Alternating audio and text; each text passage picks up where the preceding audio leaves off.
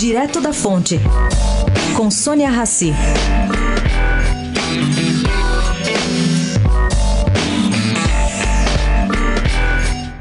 Advogado de Jair Bolsonaro, Antônio Moraes Pitombo, que está fora do Brasil, acredita que será difícil o candidato não adotar medida judicial drástica contra o seu agressor. O jurista representa o presidenciável em questões criminais. Quando é que essa medida vai ser tomada?